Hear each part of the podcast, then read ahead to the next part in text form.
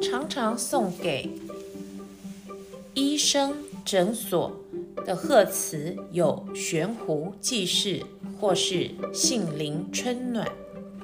为什么把行医卖药治病叫做悬壶，或者叫做杏林呢？东汉的时候，有个叫做费长房的人，他注意到，在他管理的市场里面有个老先生，老是用支竹竿挂着一个葫芦在卖药。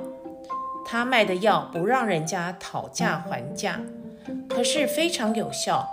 于是呢，这费长房就暗中观察老先生，发现老先生卖完了药就跳进葫芦里不见了。他就知道这老先生是神仙啊，并不是普通人。于是就拜他为师，并学习成仙的方法。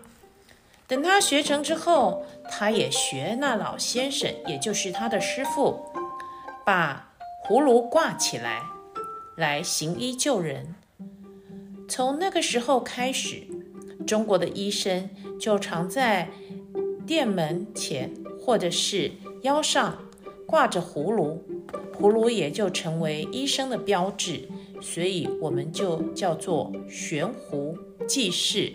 行医救人的意思，那为什么也叫杏林春暖呢？杏林就是表示医学界。在三国时代的吴国有一个医生叫做董奉，他的医术很高明，医好很多人的命，救过很多人的命。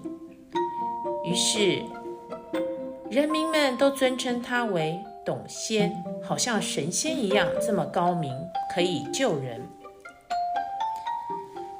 这董奉董仙给人看病呢，他从来不收钱，他只是跟病人说，如果要报答他的话，在他痊愈之后，按照他病情的轻重，就在他住的房子旁边种杏树吧。